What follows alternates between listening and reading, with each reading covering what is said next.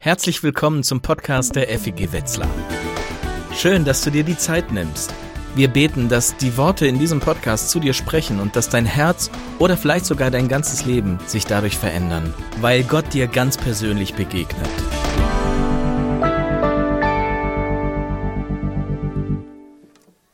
Wir feiern. Wunderbar, wir feiern. Denn feiern ist ein Markenzeichen von Christen.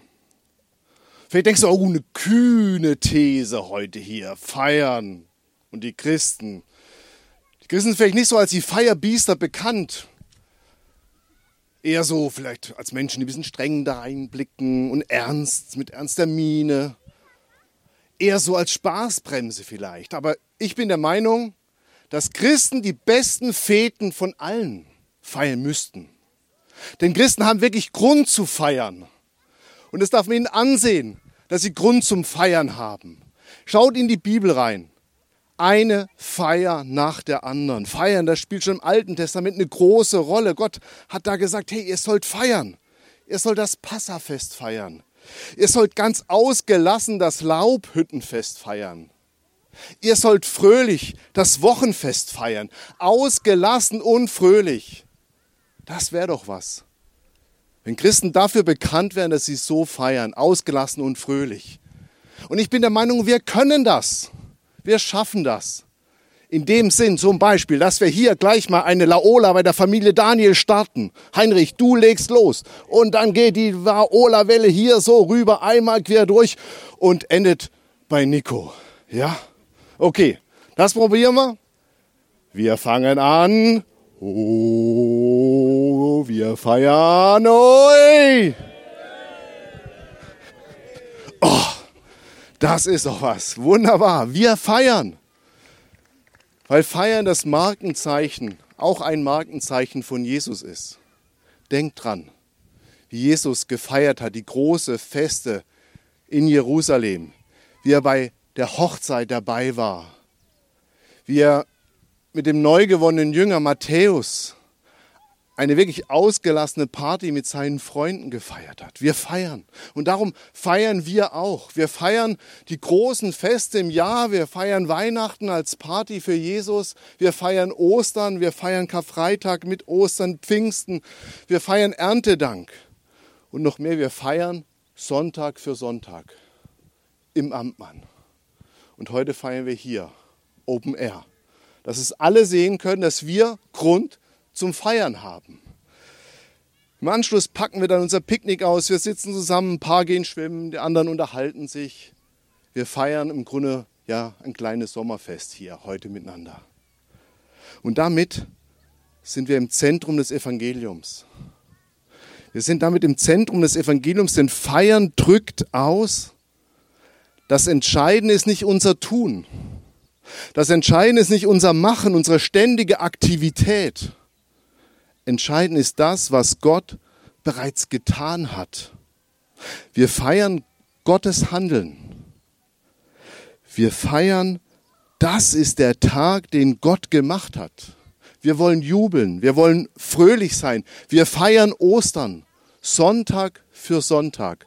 Und Luther sagt, Ostern ist eigentlich jeder Tag im Jahr. Wir feiern Jesus, wir feiern seinen Tod, seine Auferstehung, wir feiern, dass Gott die Welt erlöst hat. Und ich denke, hey, wenn das kein Grund zu feiern ist. Und heute feiern wir Taufe. Das heißt einmal, wir feiern eure Entscheidung. Wir feiern eure Entscheidung, denn ihr acht habt gesagt, heute wollt ihr euch taufen lassen. Ihr habt uns eben erzählt, warum. Bei dem einen war das vielleicht eine schnelle Entscheidung, bei der anderen war das ein längerer Weg, auch verbunden mit Fragen, verbunden auch mit Ängsten. Kann ich das? Will ich das? Soll ich das?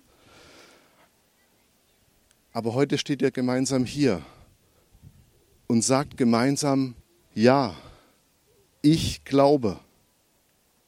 Konstantin wird euch gleich fragen, glaubst du an Gott, den Vater, den Schöpfer des Himmels und der Erde? Glaubst du, dass Jesus für dich gestorben ist, dass er dir die Sünden vergeben hat. und dass Gott ihn von den Toten auferweckt hat? Glaubst du an den Heiligen Geist, die Vergebung der Sünden und das ewige Leben? Und ich bin dann gespannt, wie weit ihr draußen stehen werdet und wie wir das hier so am Ufer hören werden. Aber ihr hört die Frage. Ihr steht neben Konstantin und Ruth und sagt dann, ja, ich glaube. Und damit sagt ihr genau das, ja, ich glaube, ich vertraue Jesus, ich habe mich für ihn entschieden, für Jesus, für ein Leben mit ihm. Und er soll die Führung in meinem Leben übernehmen, weil ich merke, ich schaff's nicht. Ich pack das allein nicht. Ich krieg das ohne Jesus nicht hin, dass mein Leben gut wird, gelingt. Und dass ihr das heute in aller Öffentlichkeit bekennt, zeigt eindeutig, dass ihr da von Herzen dahinter steht. Denn sonst würdet ihr euch das wohl nicht trauen. Paulus schreibt an die Römer, wenn du also mit deinem Mund bekennst, Jesus ist der Herr. Und wenn du aus ganzem Herzen glaubst, Gott hat dich von den Toten auferweckt, dann wirst du gerettet werden. Und das feiern wir auch heute. Dass ihr sagt, ja, Jesus ist der Herr. Ich glaube, dass Gott Jesus von den Toten auferweckt hat. Ihr nehmt das an in euer Leben für euch, was Gott in Jesus getan hat. Und alle sollen es wissen. Alle sollen es wissen, dass ihr zu Jesus gehört, in eurer Familie, klar, in unserer Gemeinde auch, klar, aber nicht nur da. Auch sonst, in der Schule, im Beruf, überall. Und auch in der unsichtbaren Welt. Alle sollen es wissen. Alle müssen zur Kenntnis nehmen, die, die gehören zusammen. Jesus und Lisa, die gehören zusammen. Jesus und Benjamin, Jesus und Greta, die gehören zusammen. Jesus und Nancy, die gehören zusammen. Jesus und Joscha, Jesus und Maya, Jesus und Lennart, die, die gehören zusammen. Wir feiern eure Entscheidung, dass ihr zu Jesus gehören wollt und wir feiern Gottes Entscheidung. Denn bevor wir Menschen uns mal überlegen, ob wir uns für oder gegen Gott entscheiden sollen, hat er sich schon längst für uns entschieden. Jesus macht das klar. Nicht ihr habt mich erwählt, sondern ich habe euch erwählt.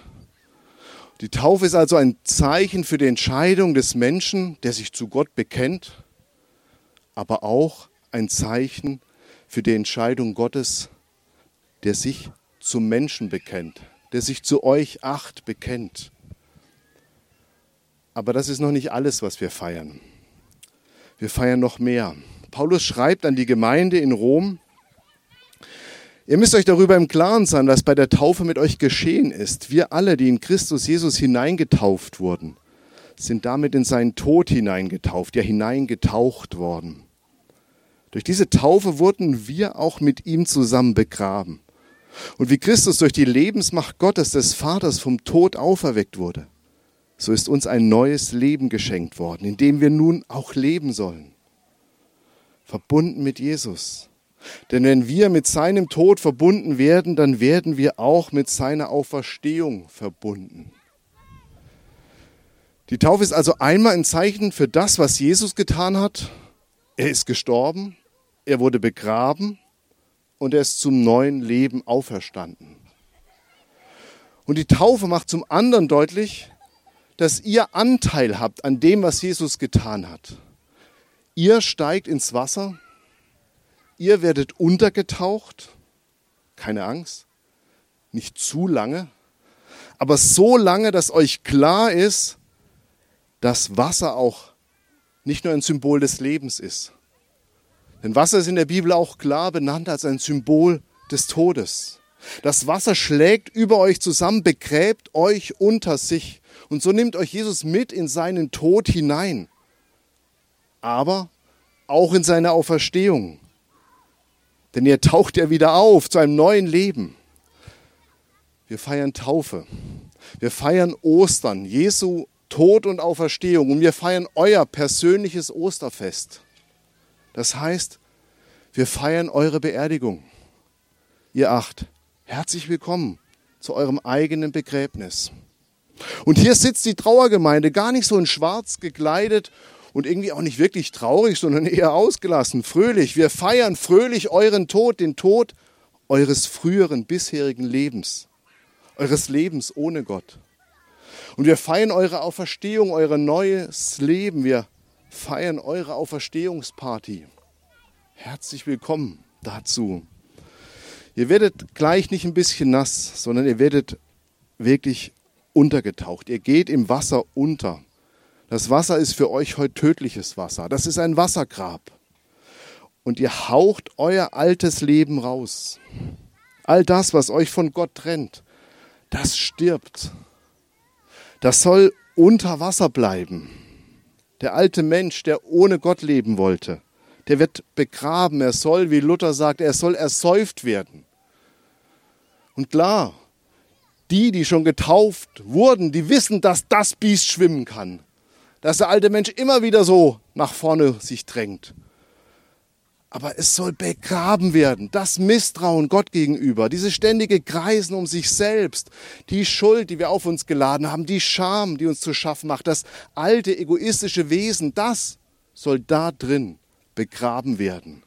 Das alte Selbstbewusstsein, das seinen Selbstwert nur aus Leistung bezieht. Wie sind wir manche groß geworden, sich nur über Leistung zu definieren? Oder aus Besitz oder aus Macht oder aus Prestige oder aus Markenklamotten, aus weiß ich noch was. Das soll begraben werden, soll untergehen. Und auftauchen soll ein neuer Mensch, ein neuer Mensch, der verbunden mit Jesus lebt. Paulus sagt das hier mehrfach. Du bist nun mit Christus. Mit Christus. Er sagt, mit Christus gestorben, mit Christus begraben mit Christus in einem neuen Leben, mit Christus gehst du auf die Auferstehung zu. Als Jesus starb, da bist du gestorben. Als Jesus ins Grab des Josef von Arimathäa gelegt wurde, hat er dich mit hineingenommen in sein Grab. Und als er am dritten Tag auferstand, der hat er dich mit hineingerissen in dieses neue Leben, das der Vater des Lebens schenkt. Du bist mit Jesus vollkommen verbunden in seinem Sterben wie in seinem Auferstehen. Paulus wählt hier das Wort Synphytos. Synphytos, wir übersetzen das mit verbunden. Wörtlich heißt das eigentlich zusammengewachsen. Also zu einer Natur verwachsen. Jesus teilt alles mit dir, alles, was er hat. Seine ganze Herrlichkeit, die schon verloren war. Sein Leben durchströmt dich jetzt und sein Weg ist dein Weg. Sein Tod ist dein Tod, seine Auferstehung ist deine Auferstehung und seine Kraft wird deine Kraft. Sein Leben ist dein Leben. Und dieses neue Leben beginnt nicht irgendwann, sondern schon jetzt, hier und du sagst, wofür Jesus lebt, dafür lebe ich nun auch.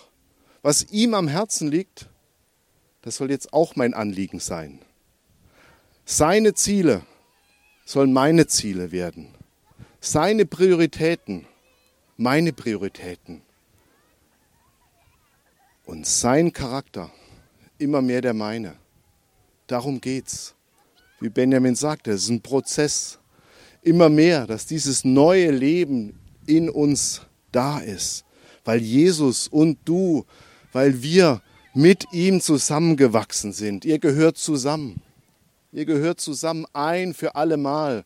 Und egal, welche Stimmen euch was anders einreden wollen, ihr gehört zu Jesus. Ihr gehört zusammen.